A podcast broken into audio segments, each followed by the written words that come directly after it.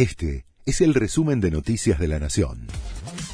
La Nación presenta los títulos de la tarde del jueves 28 de diciembre de 2023.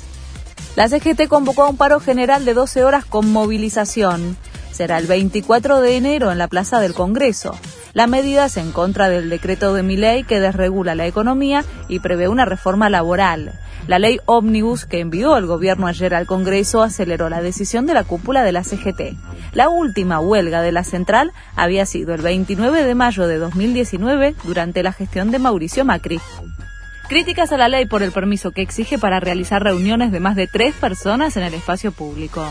El proyecto enviado al Congreso estableció que el Ministerio de Seguridad va a tener la potestad para rechazar la realización de convocatorias o modificar la hora, lugar o recorrido. La protesta y el derecho de reunión son constitucionales y hay que buscar la manera que no se llegue a criminalizar la protesta, opinó Ricardo Gil Lavedra, presidente del Colegio Público de Abogados.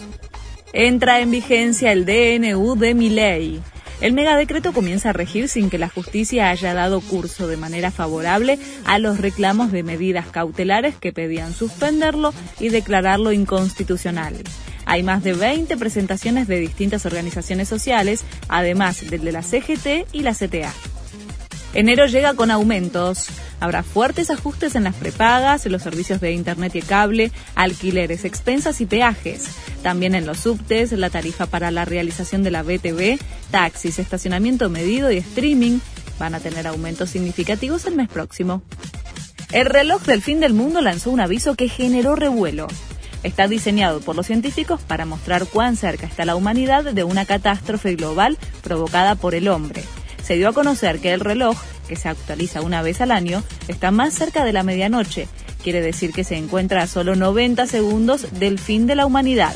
Este fue el resumen de Noticias de la Nación.